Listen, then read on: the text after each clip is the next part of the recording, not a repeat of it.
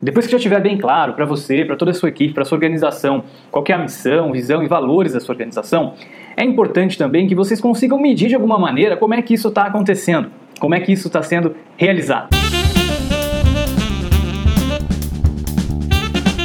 No livro MBA da Vida Real, Jack Welch dá um exemplo bastante interessante da Nalgo, que eu mencionei no episódio passado. A missão deles é economizar dinheiro para os clientes deles enquanto eles também economizam água, enquanto eles também tornam o planeta mais sustentável, salvam o mundo né, da maneira deles.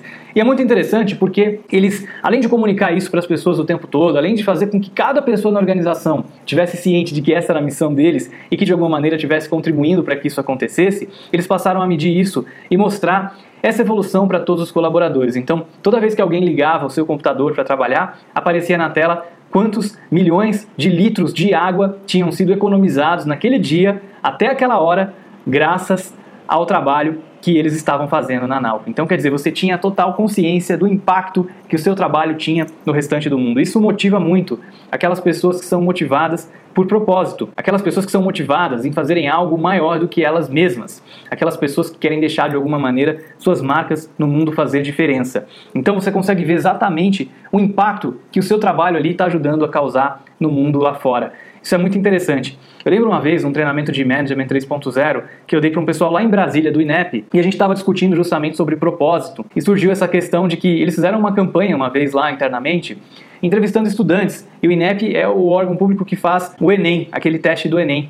E eles fizeram então um trabalho de endomarketing filmando diversos estudantes que contavam como suas vidas foram transformadas graças a eles terem entrado numa universidade por causa do teste do Enem que eles fizeram e os ajudaram. Então, o pessoal que está trabalhando nesse teste do Enem escuta um estudante dizendo que a vida dele mudou, que a vida dele foi transformada, e ele contando ali genuinamente o quão bom aquilo impactou na vida dele, vai trabalhar muito mais motivado, sabendo a diferença que fez na vida de alguém. Se você trabalha num hospital, por exemplo, quantas vidas vocês salvaram, quantas doenças vocês conseguiram prevenir num dia de trabalho, nas últimas 24 horas, né?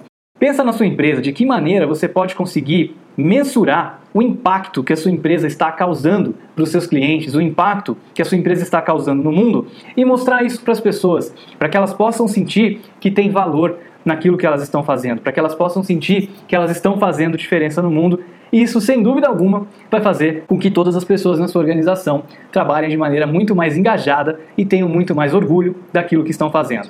espero que você tenha gostado desse bate-papo, dessa conversa sobre missão, sobre valores, dessa conversa sobre como você pode medir o impacto que a sua empresa causa no mundo e usar isso para motivar as pessoas da sua organização.